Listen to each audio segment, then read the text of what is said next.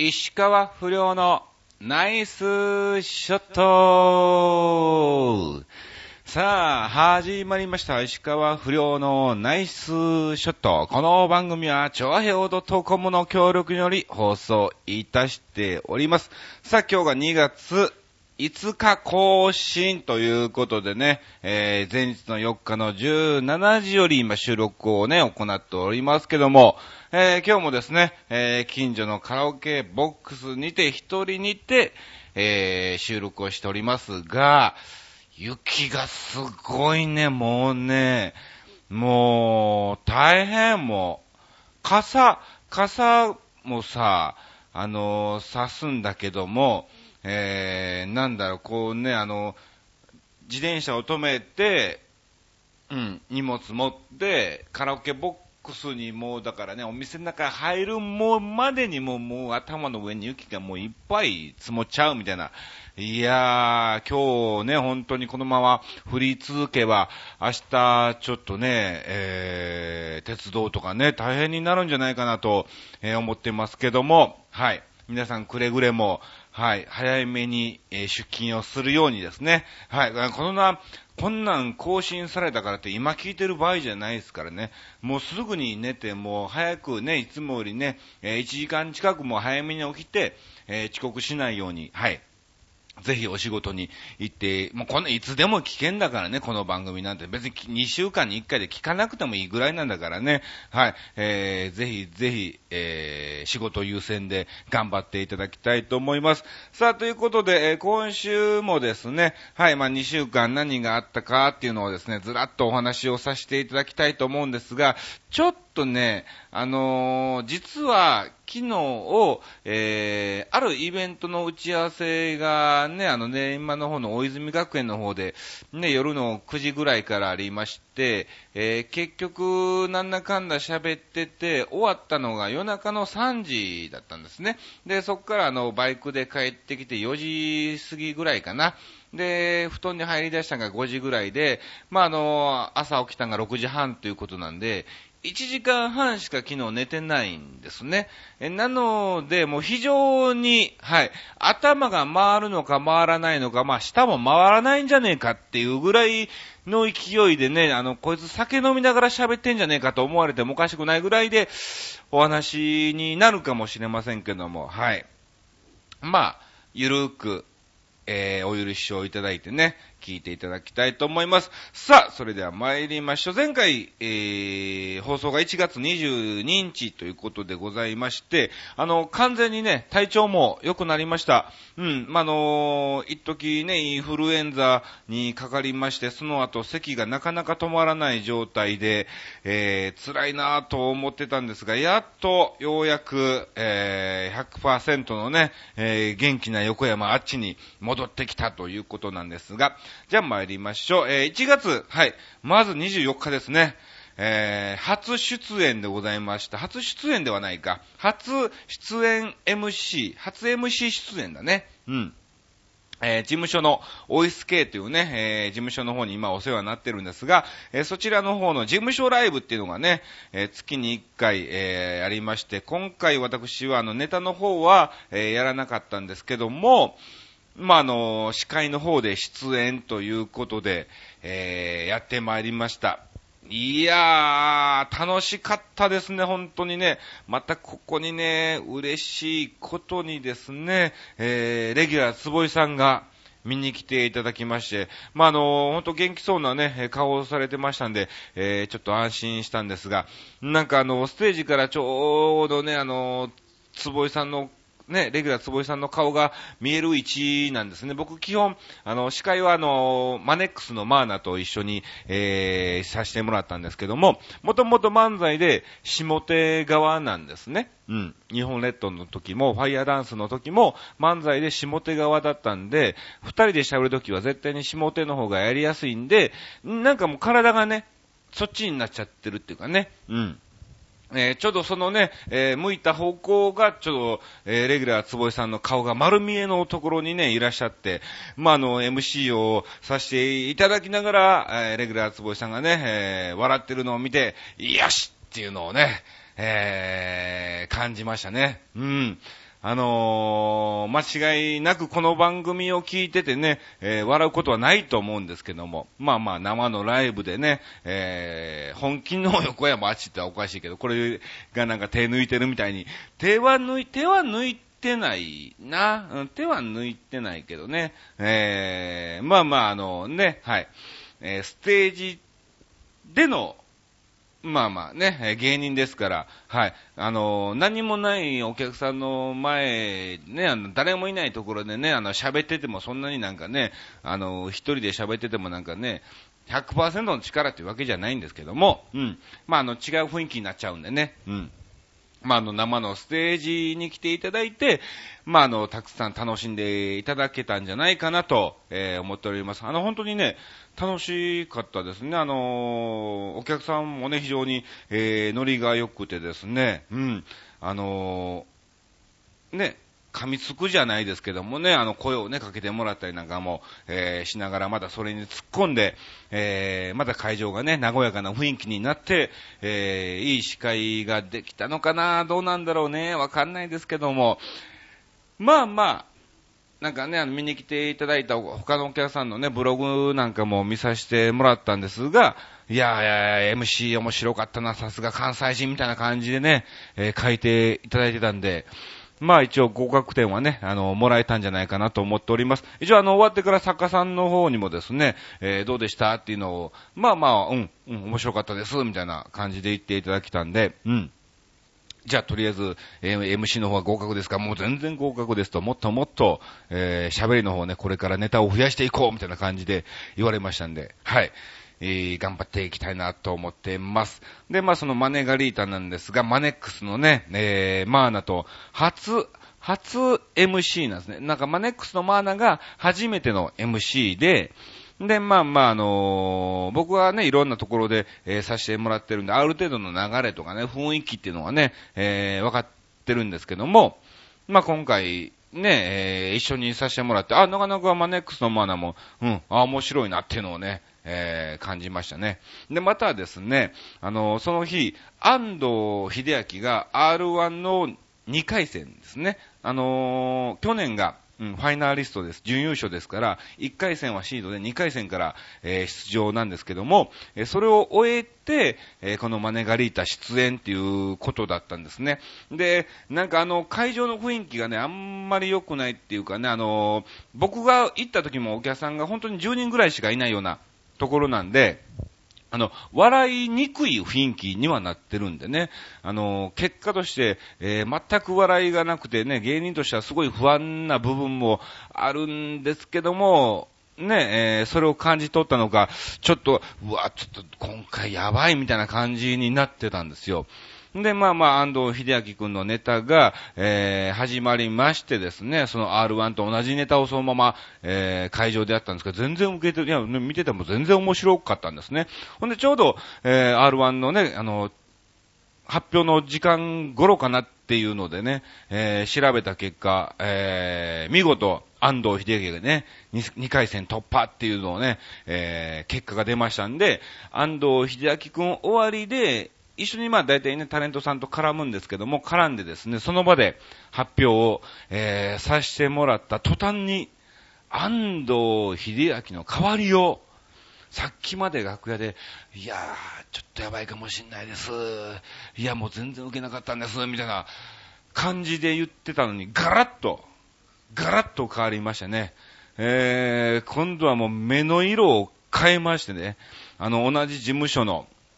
下瀬博士っていうのがいてるんですけども、はい。えー、まあそいつは、あの、定番のごとく R11 回戦、えー、予選落ちということでね、えー、敗退という、え、結果を今のところですね、3冠王を取ってますから、うん。3年連続取ってますからね。もう事務所内ではもう定番になってましてね。えー、その結果を聞いた途端にですね、下瀬いじりがスタートしましたね。え下瀬はもう12月、去年にね、えー、受けても結果はもうすぐに出ててね、えー、もう見なくていいぐらいの結果で、えー、案の定1回戦敗退っていう結果だったんで、うん。もう、それに食いついたのがね、もう、安藤くんのいじりが非常に、えー、楽しく、えー、またそれにね、えー、私もマネックスマーナも、え乗っかって、え会場もなんかね、まだ出番じゃないんだよ。下瀬広瀬君は、えー、安藤君の次に出番だったんで、非常にやりにくい感じで、えー、あの、下瀬広瀬をね、紹介したみたいな、えー、感じで、うん。まあまあ、あの、2月も、今月もですね、28日にありますんで、えー、ぜひ見に来ていただきたいと思います。まあ、この日は僕はですね、あのー、ネタの方をですね、えー、出演をさせていただきます。で、3月はないのかな？うん。あのー事務所のメンバーが増えてきましてね、えー、仲間がたくさん増えてきたので、A グループと B グループに分かれることになったんですね。で、A グループじゃなくて、僕は B グループなのかなうん。なので、偶数月に出演っていう形で、ね、なので、A グループのまず、まあ、トップバッターということで、僕とマネックスマーナが、えー、司会を、えー、させてもらったっていうことだったんですね。うん。まあ、なので2月28日は、ちょっと新ネタを持っていかないといけないライブらしいので、うん、えー、何をしようかなと、えー、考えつつ、歌モノマネもね、今後取り入れていきたいから、ちょっとぜひお客さんの前でやりたいなーっていう度胸付けをね、あの、なんかそれを言っちゃうと失礼なんかもしんないけども、まあまあ、あのー、そういうのもね、大切ですから、はい。えー、試すってわけじゃないですが、まず、えー、初ネタおろしをですね、えー、このマネガリータで見ていただきたいなと思ってますんで、まあ、歌うか、まだ歌わないかもしれないですけども、はい。えー、見ていただきたいと思います。そして、えー、25日はですね、えー、ファイヤーダンスの頃にですね、お世話になりました、豊島五照明団地っていうね、あのー、団地がありまして、そこの方がですね、実行委員の方がですね、まあ、あの、ある企業のですね、イベントを紹介してくれましてね、セノール玉木さんと一緒に行ってきたんですが、これまた楽しかったな、本当にね。いやもう、セニョールさんはもう前々からもう僕の尊敬する方でしてね、もうあの、目指すっていうか目標グーって言っても過言ではないぐらいな方なんですね。うん。もう本当に、え構成にしろ何にしろ全ても完璧みたいな、え方なんで、はい。まあ、ぜひ皆さんも機会があれば、えー、セニョールさん一度見ていただきたいなと思いますが、はい。いやー、なんかね、あの、今まで何回もセニョールさんのネタは見てるんですよ。もう下手すると100回ぐらい見てんじゃねえかなっていう感じなんですけども、なんか見てて、なんかちょっとずつ、あ、なるほどねっていうのがね、えー、気づきを感じられたんで、はい。今後、またそれを活かせるように、えー、頑張っていきたいと思います。さあ、そして、えー、27日はですね、えー、ガンバ小正さんと一緒に、はい、えー、川越か、えー、そちらの方に行ってまいりまして、いやー、またこれがですね、非常にいい、いいホテルっていうかね、なんとか会館っって言って、えー、その川越の有名な神社のすぐ横にあって、要するに普段はそこは結婚式場とかでね、えー、使われるような場所なんですね。その神社で、えー、式を挙げて、その隣の会館で披露宴を挙げるっていうような、もう立派な、場所で、えー、そちらの方でですね、なんかあの、美容組合のね、川越支部さんのあの、新年会のパーティーがありましたんで、えー、出演ということでね、行ってきたんですけども、いや、またそこの扱いが非常に良かったですね。えー、楽屋もね、ちゃんとありまして、えー、弁当もですね、なんかおにぎりとかそんなんじゃなくてですね、ちゃんとその会館さんのホテルさんの、うん、えー、お弁当午前みたいなのがね、出てきまして、いやーもうあの、タレントっていう扱いを、えー、ちゃんとしていただいたのがですね、えー、場所だったなと思っています。まあ、それぐらいかな。うん。あとはですね、あ、30日、はい。新宿そっくり館キサラの方に、えー、出演してまいりました。えー、そして、えー、その次の次の次、2月2日もですね、えー、キサラの方に、え、出演をしてまいりました。いやー、これまた本当に楽しいステージをさせていただきましたんでね、あの、本当に楽しめる場所なんで、また皆さん機会がありましたら、えー、一度は見に来ていただきたいなと思ってます。まあ、こんな感じでですね、あの、ちょっとずつ元気になってきて、えー、まあ、あのね、えー、やっと、うん、普段の生活ができるようになったかなと、えー、思ってましてね。で、まあ、あの、昨日ね、先ほど言いました、えー、打ち合わせの方に行ってきたんですが、それが4月29日ですよ。うん。4月、まあ、まだまだ先なんですけど、それの打ち合わせをですね、えー、行ってきましたんでね。まあ、の、それは毎年あの、昭和の日っていうことなんで、昭和の名曲コンサートっていうのがね、ありましてね、えー、和一子さんとかが主催なんですけども、そこで、えー、普通にコンサートを、昭和の名曲をコンサートとして歌うんじゃなくて、えー、歌謡芝居っていうことでね、えー、芝居をして、え、お客さんに笑ってもらいながら、その中で、え、昭和の名曲を紹介していこうっていうコンセプトになってまして、で、毎年その、えー、芝居の脚本、えー、監督をですね、えー、私が、えー、させてもらってますんで、うん。まあ、今年もですね、えー、台本を全部作って、えー、演者さん歌手の方にもですね、えー、ちょっと演出とかね、え演技指導なんかもね、あの、こう、ね、僕なんかがね、やっていいのかなと思いますけども、え簡単にさせてもらって、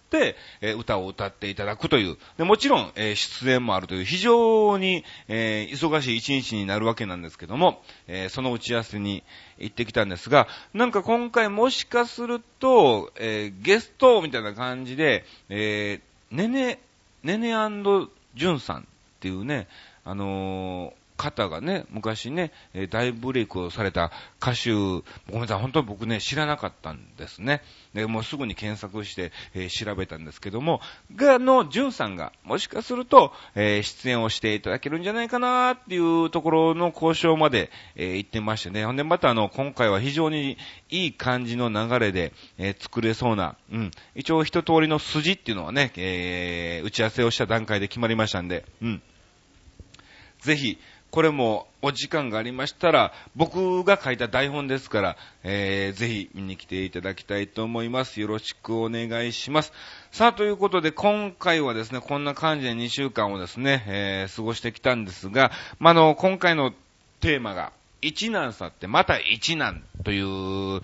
感じで、はい、お送りをさせてもらったんですけども、まあ、そんな大したことじゃないんですけども、まあ、あの、バイクのお話なんですよ。うん。もうあの、一、一難去って一難去って、本当に一難、またまた一難みたいな感じになっちゃいましたね。うん。で、まあまあ、あの、ここ最近なんか、なんか壊れ出したらこういうバイク系統っていうのはなんか早いっていうかね、なんか、直してもすぐにまた違うところが、壊れ出したりね、えー、して本当に、うわーっていうような感じなんですけども、まあ、あの、ちょっと前にはですね、あの、なんだ、どこ、どこが壊れたんだっけな。あ、エンジン。うん。エンジンがね、あの、いくら、えー、かかんないし、セルでやっても、キックでやっても、えー、かかんない状態でね、あのー、新浦安のね、調和表のイベント行った時ですわ。で、まあまあ、それでね、なんだかんだで、まあ、なんとか、えー、修理して2万円かかりましてね、ああ、これでまたしばらくは乗れるわ、と思ってたんですけども、うん。すぐにですね、えー、ランプ、ランプがね、えー、切れまして、あ、これはまずいと。えー、ね、帰る時なんかね、夜中なんか来たらの帰りなんかね、もう、え、12時ぐらいになっちゃいますから、これはやばいってことですぐに、えー、修理を出してですね、あ、これでまた乗れるわって思ったんですけども、その後すぐにですね、ブレーキが効かなくなったんですよ。右のブレーキが。右のブレーキってことは前輪のブレーキなんですけども、ええー、みたいな。これ、どうしようかなって思ったんですが、もう直すしかないですよね。ブレーキですもんね。だから、あのー、後ろは効くからね、まあ一応乗れないことはないんですけども、もし何かあって急ブレーキってなった時にもう止まらないんですよ。後ろだけじゃね。前がスーっていっちゃいますから。うん。これはもう早急に直さなあかんなっていうことでね、えー、バイク屋さんに持って行ったところですね、あのなんか、油圧式なんですって、前のブレーキって。で、そのブレーキオイルが、えー、漏れてますねっていうことで、えー、これは早急に直しましょうってことでね、すぐにあのね、部品を発注してもらって、えー、すぐに直したんですよね。で、直した結果ですよ。ああ、これで大丈夫だと思ったんですけど、いざ、えー、バイク屋さんでバイクを乗ったら、その、ブレーキしたらね、ブレーキランプがつくじゃないですか。それがつかないんだよね。えー、みたいな。あ、これはランプがやられちゃってますね、っていう風になって。また？みたいな感じでね、本当にもう、もうだから、ここ最近でね、エンジンかかんなくなって、ね、今度前のね、あの、照明のランプが消えて、今度ブレーキが効かなくなって、今度はこのブレーキランプが今度効かなくなってみたいな感じでね、一気にここ、ん2、3、3、4ヶ月ぐらいでね、えー、4箇所ぐらい修理したっていう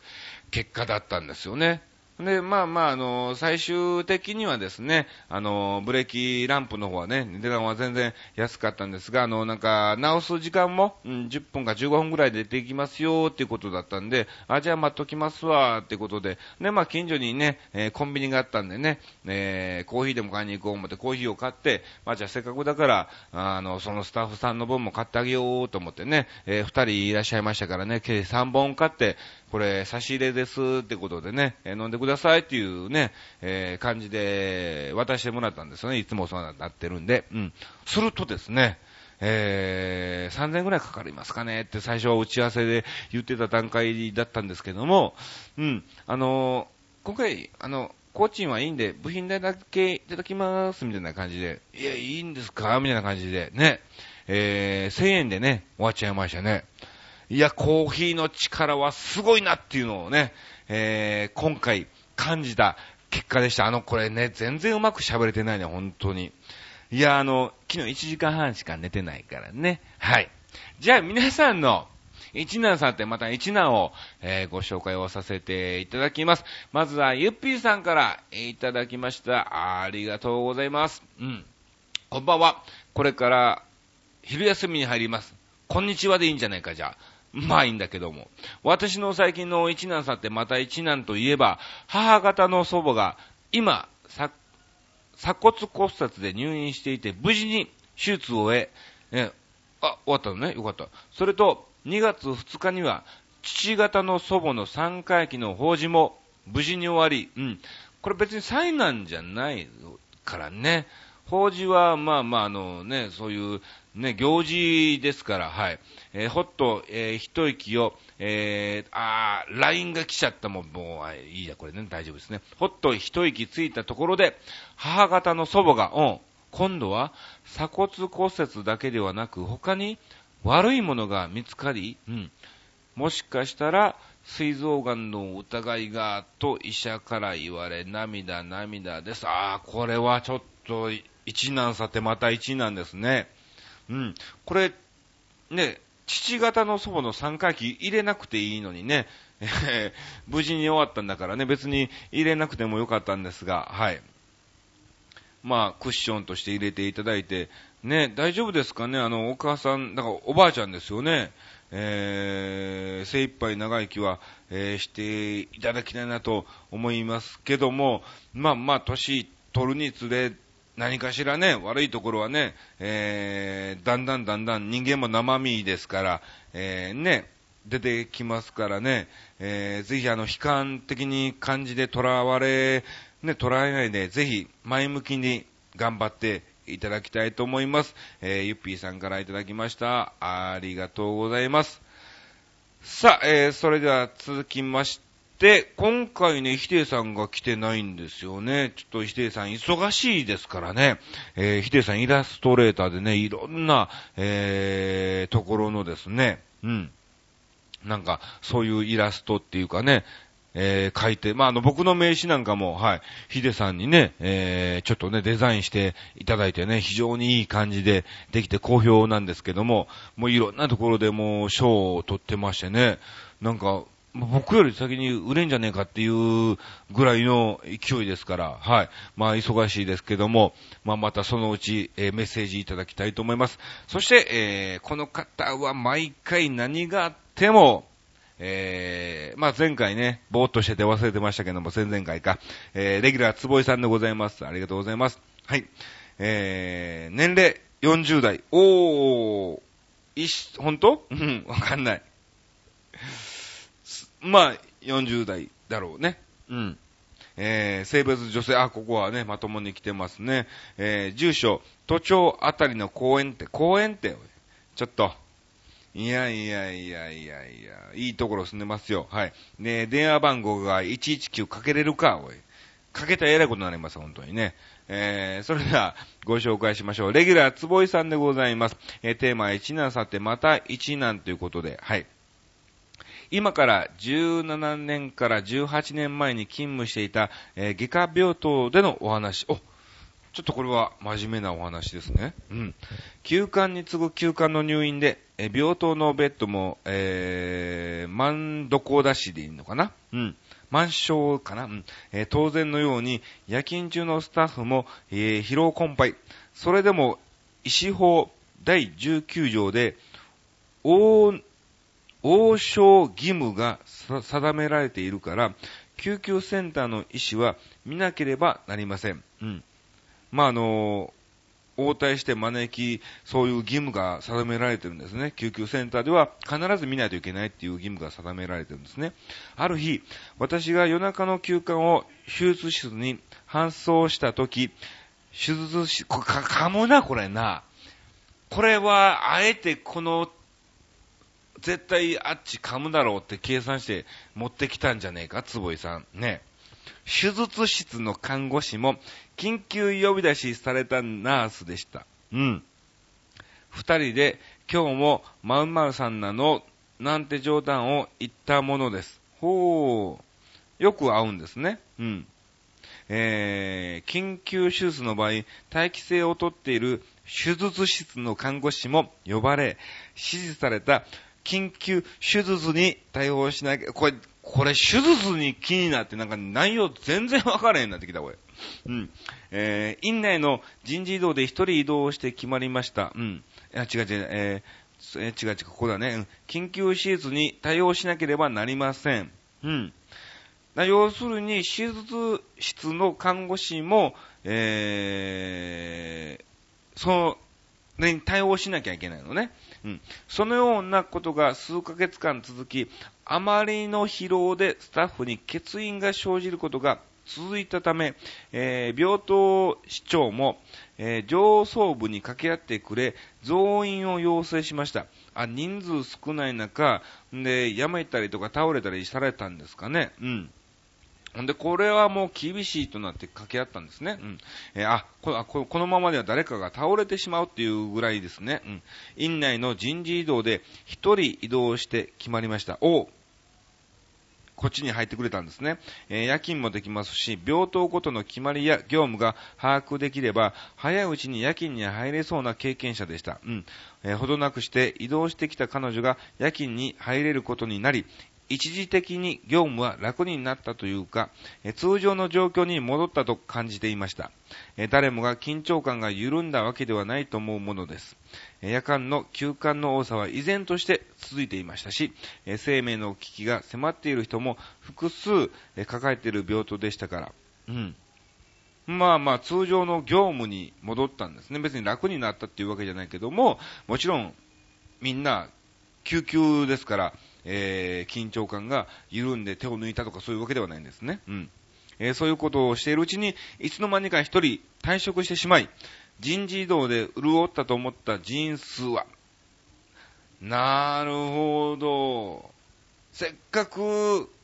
だんだん移動とかやめたりして、ね、減ってこれは無理だと、えー、掛け合った結果、人事異動でやっと入って、うん、やっとこれで通常勤務で回れるって言ったところで一人が辞めてしまったんですね。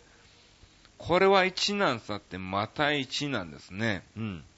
そんな感じのお話でした。えー、当時のスタッフとは今でも話すのですが、あの数年間の忙しさは異常だったよね、と。えー、兄さんこれって一難さってまた一難よね、って。そうですこれは一年経って、バタ一なんでね、あのー、ごめんなさいね、あのー、僕の滑舌の悪さで、内容が皆さん伝わってないかもしれませんけども、いやー、いいメッセージをいただきましてありがとうございます。えー、今月末は、お、招かれたですか？見に来てくれるんですか、えー、花が出てくるパターンが短くなるパターン以外を見てみたい気がするレギュラーつぼいからの投稿でしたって。おい、リクエストわかる？わかった。新ネタでございますんで。はい。まだ、えー、なんとなくしか決まってませんけども、これから練り直していいものをね、えー、作り上げますので、えー、期待して見に来ていただきたいと思います。さあ、ということで、えー、今回もですね、こんな感じで本当にね、あの、1時間半しか寝てない、えー、結果が、えー、もろに出てしまったっていうね、えー、番組になりましたけども、はい、えー、お送りをさせていただきました。